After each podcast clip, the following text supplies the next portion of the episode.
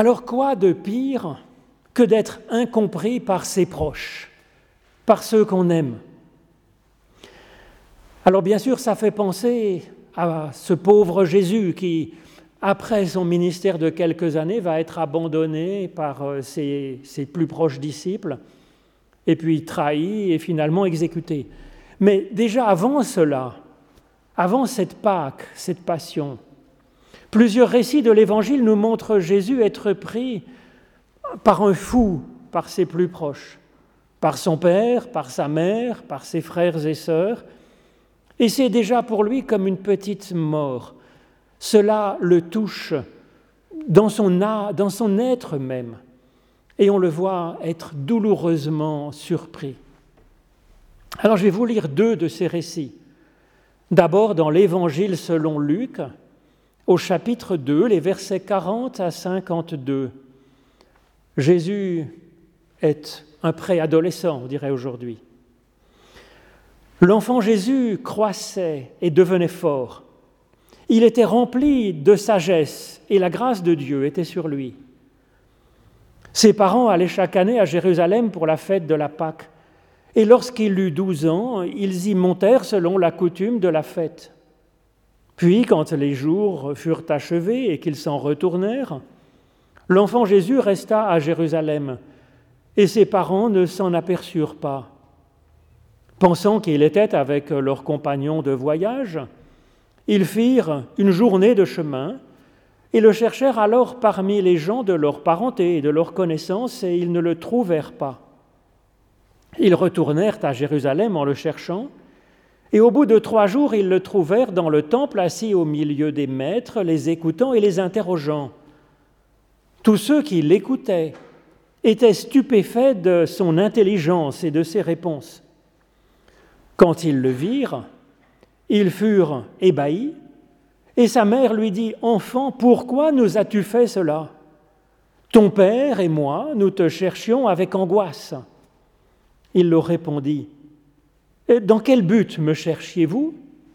Ne saviez-vous pas que je dois être aux affaires de mon père? Mais ils ne comprirent pas ce qu'il leur disait. Puis il descendit avec eux à Nazareth, il leur était soumis, sa mère retenait toutes ces choses, et Jésus progressait en sagesse et en grandeur et en grâce auprès de Dieu et auprès des humains. Alors je vais vous lire un autre épisode dans l'Évangile selon Marc cette fois, au chapitre 3, les versets 20 à 26 et puis un peu plus loin 31 à 32. Jésus vient à la maison, et de nouveau la foule se rassemble au point qu'il ne pouvait pas même manger du pain. À cette nouvelle, les gens de sa parenté sortirent pour se saisir de lui, car ils disaient Il est hors de sens. Les scribes qui étaient descendus de Jérusalem disaient Il a Belzéboul, c'est par le prince des démons qu'il chasse les démons. Jésus les appela et se mit à leur dire en parabole, mais comment Satan peut-il chasser Satan? Si un royaume est divisé pour contre lui-même, ce royaume ne peut tenir. Et si une maison est divisée contre elle-même, cette maison ne peut tenir. Si donc le Satan se dresse contre lui-même, il est divisé et ne peut tenir, et c'en est fini de lui. Vinrent alors sa mère et ses frères qui, se tenant dehors, le firent appeler. La foule était assise autour de lui, et on lui dit, Voici, ta mère, tes frères et tes sœurs sont dehors et te cherchent. Il répondit, Qui est ma mère et qui sont mes frères? Puis, parcourant du regard ceux qui étaient assis en cercle autour de lui, il dit, Voici ma mère et mes frères. En effet, quiconque fait la volonté de Dieu, celui-là est mon frère ma sœur et ma mère.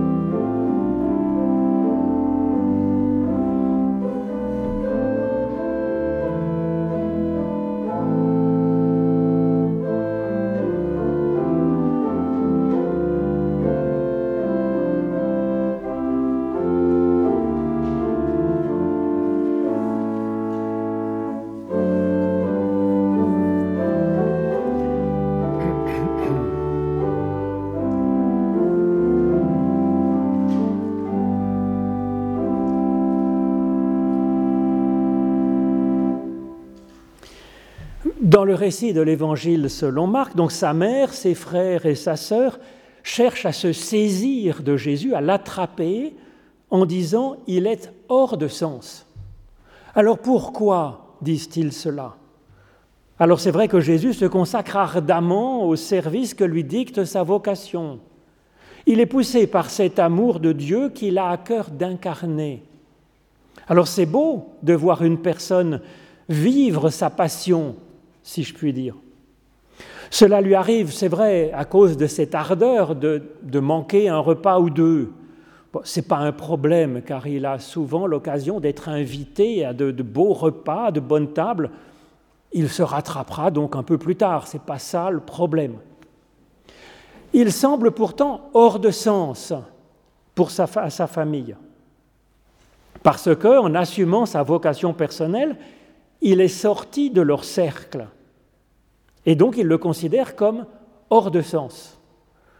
Plus précisément, c'est sa mère et sa fratrie qui, à ce moment-là du récit, se tiennent en dehors du cercle de Jésus, de la sphère de Jésus, le faisant appeler et cherchant même à se saisir de lui, donc à y mettre de la force, afin que lui, Jésus, soit réintégré dans sa famille, dans leur groupe. Il en est de même pour les théologiens descendus de Jérusalem. Ils accusent Jésus d'être démoniaque. Le problème est le même que pour sa famille finalement. Jésus a été formé dans leur cercle, nous l'avons entendu dans le récit de Luc. Et Jésus est devenu lui-même, assumant sa vocation personnelle, ayant ses propres réponses. Et cela n'est pas supporté par le groupe qui se trouve, qui trouve que son action est disruptive, dirait-on aujourd'hui avec la langue moderne. On disait à l'époque démoniaque, source de rupture, de chaos.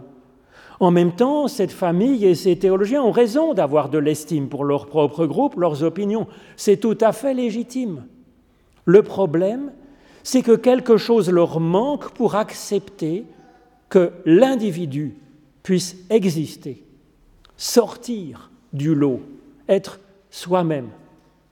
Ce quelque chose qui leur manque, c'est ce que le philosophe Paul Ricoeur appelle la sollicitude et dont il fait, avec l'estime de soi, les bases de son éthique, conduisant aux soins de soi et aux soins de l'autre.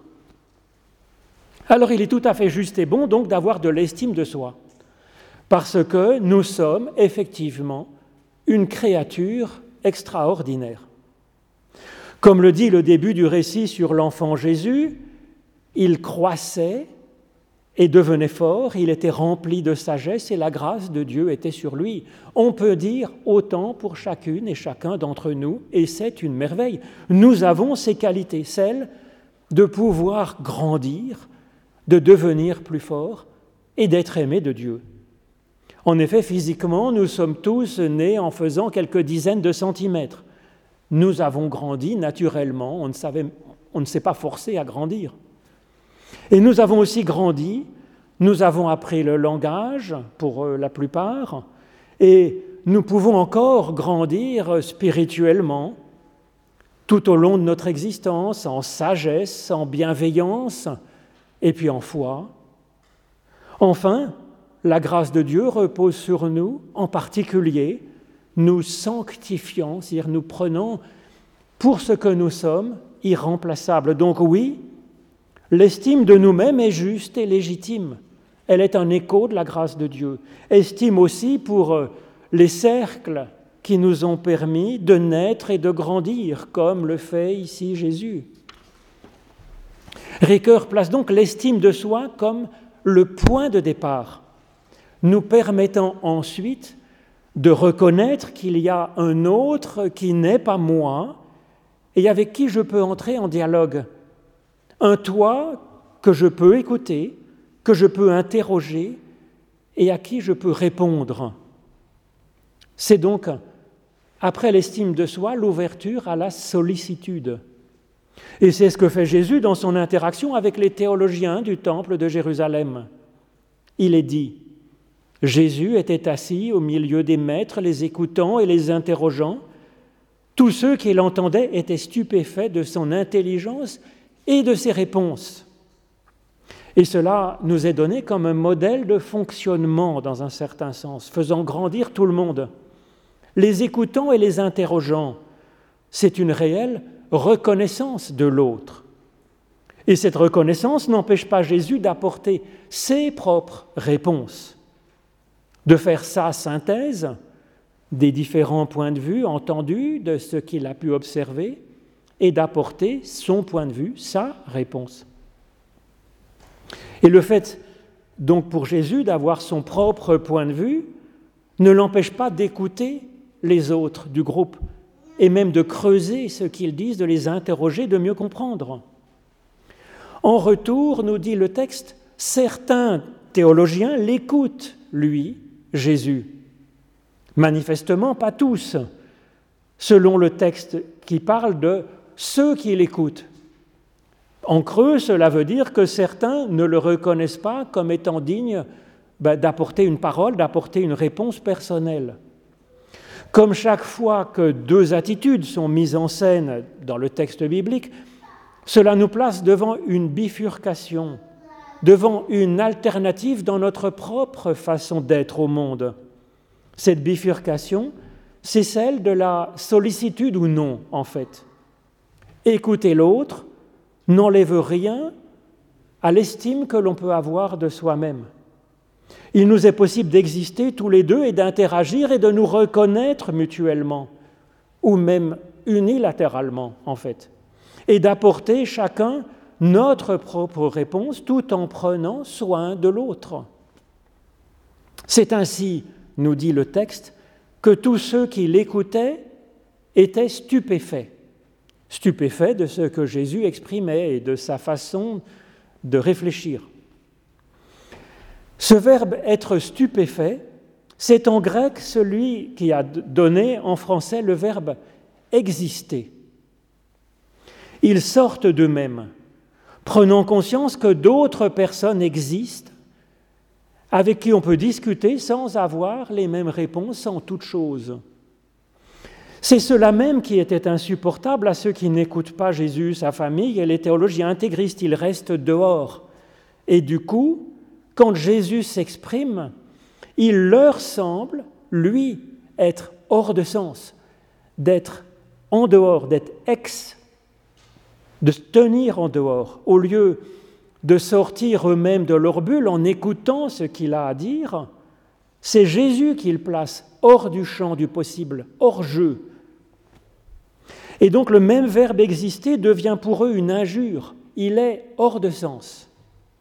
C'est ce même basculement de signification qui a fait du beau verbe choisir, prendre position, airetizo en grec, c'est devenu pour l'Église impériale être hérétique. C'est-à-dire c'est l'injure ultime faisant de celui qui a une opinion personnelle un paria frappé d'anathème, considéré comme en dehors du groupe, en dehors de l'Église. La façon d'être de Jésus, assis au milieu de ses maîtres du temple et de ses disciples, montre un tout autre modèle pour la personne humaine et pour l'humanité. Jésus écoute et questionne d'une part, et d'autre part, il fait sa propre synthèse et apporte ses propres réponses. Cette façon d'être de Jésus combine l'estime de soi et la sollicitude pour les autres. Et ce récit nous dit que cela le fait progresser en sagesse et en grandeur et en grâce devant Dieu et devant les hommes. Il était pourtant déjà rempli de sagesse au début du récit. Comme quoi, notre sagesse peut grandir en même temps que nous-mêmes. Et ce n'est pas réservé à l'enfant de 12 ans, comme je le disais, c'est pourquoi le royaume de Dieu et pour ceux qui ressemblent à un enfant, dira Jésus ensuite, à ceux qui grandissent. Alors il est compréhensible que nous progressions en sagesse et en grandeur en écoutant en particulier des maîtres, ceux de notre génération, et puis ceux des générations qui nous ont précédés. Oui, mais ce récit nous invite même au questionnement qui va affiner finalement, qui creuse, qui met en tension les différents points de vue et puis les observations que l'on peut faire par soi-même dans notre vie, que nous pouvons recueillir, et puis ensuite, après cette synthèse, eh ben, d'apporter notre réponse. Et apporter notre propre réponse, c'est en fait un droit, mais c'est même aussi un devoir, c'est notre responsabilité de répondre, littéralement.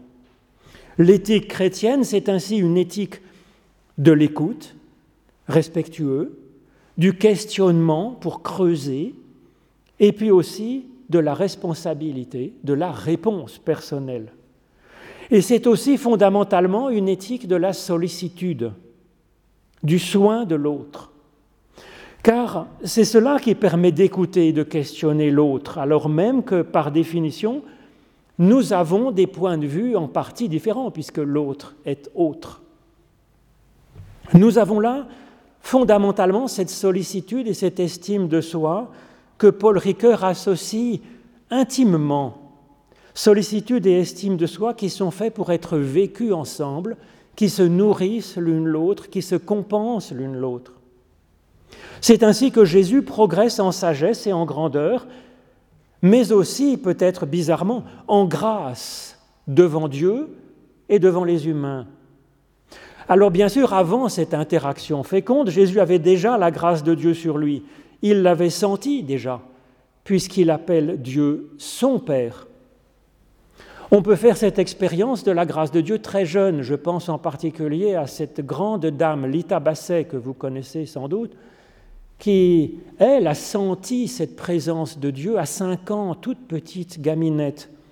Mais ce n'est pas exceptionnel, il y en a d'autres nombreux, des enfants qui, tout jeunes, peuvent sentir cette grâce de Dieu. Mais il n'y a pas d'âge ensuite. Hein. Et pourtant, cette interaction très humaine qu'il va avoir avec les théologiens lui permet encore de progresser dans la grâce de Dieu. Non pas que Dieu l'aime plus parce qu'il va creuser sa théologie et faire de la théologie, Dieu l'aime déjà à fond, bien entendu. Mais dans cette façon de réfléchir, de creuser la théologie, eh bien ça peut décaper quantité de choses qui viennent en nous parasiter la confiance en la pure tendresse de Dieu à notre égard. Cependant, cela ne suffit pas de progresser ainsi en sagesse, en grandeur et en grâce devant Dieu, parce que tout ça est trop personnel, trop individuel. Jésus progresse aussi, selon ce texte, en grâce devant les humains. Alors oui, quelques personnes du groupe l'ont écouté et ont manifesté ainsi qu'il existait et qu'il avait du sens dans sa façon de répondre d'une façon personnelle. Cela a donné à ses auditeurs un coup de pouce pour exister, au sens de sortir de la pensée qu'il existerait une seule vérité, celle du groupe, dont on est très content d'être membre. Mais en même temps, cet acte de sollicitude des auditeurs pour l'enfant Jésus a participé à faire grandir et progresser Jésus lui-même. Cette sollicitude des auditeurs, ils ne sont pas forcés d'être d'accord avec ce que dit Jésus, mais ils ont entendu qu'il avait un point de vue. Cette sollicitude lui ont permis d'exister comme adulte, digne d'avoir un point de vue, digne d'avoir une interprétation personnelle de la Bible.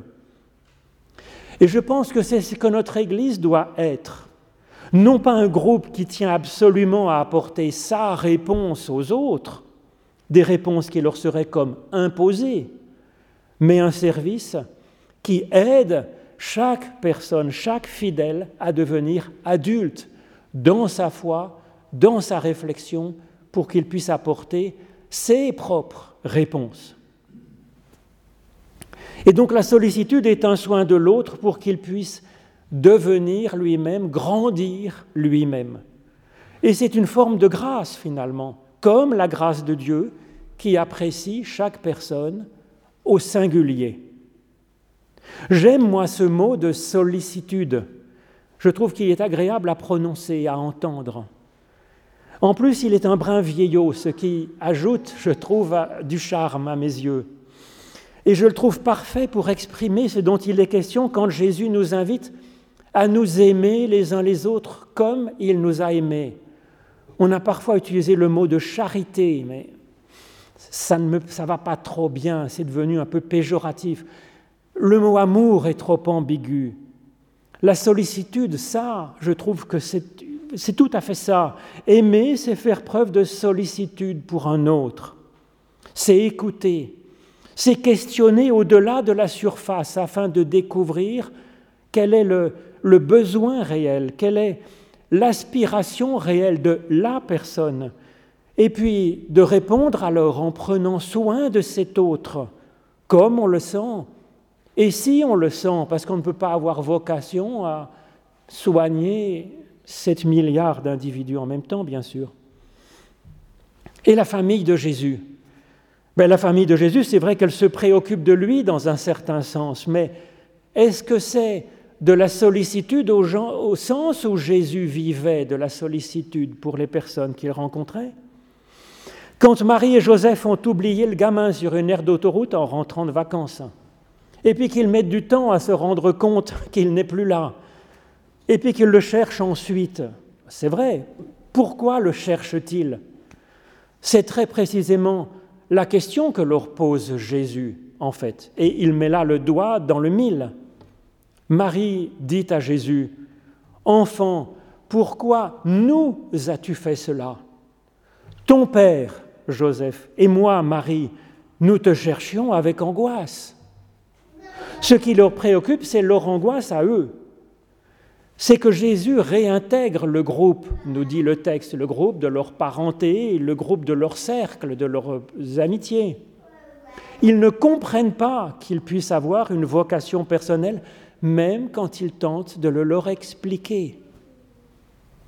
Et Marie et Joseph le reprennent en main, et le résultat est exprimé dans le texte comme une comme une régression pour eux tous. Il est dit, Jésus descendit avec eux, leur étant soumis. Alors oui, c'est une descente. Vous allez me dire que c'est normal car Jésus ici n'a que 12 ans et que c'est progressivement seulement qu'un enfant accède à l'autonomie. Mais c'est à mon avis pas le sujet ici. Ce texte dépasse beaucoup cette question-là. Ce texte traite d'une question plus large. Il parle de cette croissance à laquelle nous sommes tous et toutes appelés, quel que soit notre âge. Et comment peut se faire cette croissance? Le texte de l'Évangile, selon Marc, le confirme. Jésus a une bonne trentaine bien tassée et sa famille veut encore une fois se saisir de lui, qu'il leur soit soumis parce qu'il est, selon eux, en dehors du cercle parce qu'il existe en fait. Il est pour eux un, être qui a besoin d'être nourri matériellement et être mis à sa place dans sa case, dans le rang, et soumis au groupe. Les scribes ont la même attitude fréquente dans n'importe quel groupe humain en fait. Mais ils pensent tous bien faire. Ils pensent que prendre soin de l'autre, c'est cela que c'est aussi prendre soin de l'unité du groupe et donc de, prendre soin de tous. Seulement, c'est cette vision-là, unanimiste, qui est source de régression et de descente, et pour la victime, alors, d'humiliation et de maltraitance, mais c'est aussi une source de régression pour le groupe. Cela fait les descendre ensemble. La sollicitude prend soin de l'autre selon ses besoins à lui, ses aspirations à lui, de l'autre. Cela le fait progresser dans sa stature unique et cela nourrit une juste estime de lui-même, possiblement aussi le désir de l'exprimer ensuite dans une sollicitude pour les autres, mais cela fait aussi exister le groupe, grandir le groupe. La préoccupation de la famille de Jésus, la préoccupation des scribes de voir s'éparpiller leur groupe chéri dans l'individualisme est légitime, évidemment. Seulement, ce serait un vrai risque, ce serait le cas avec la seule estime du moi, nous dit Ricoeur.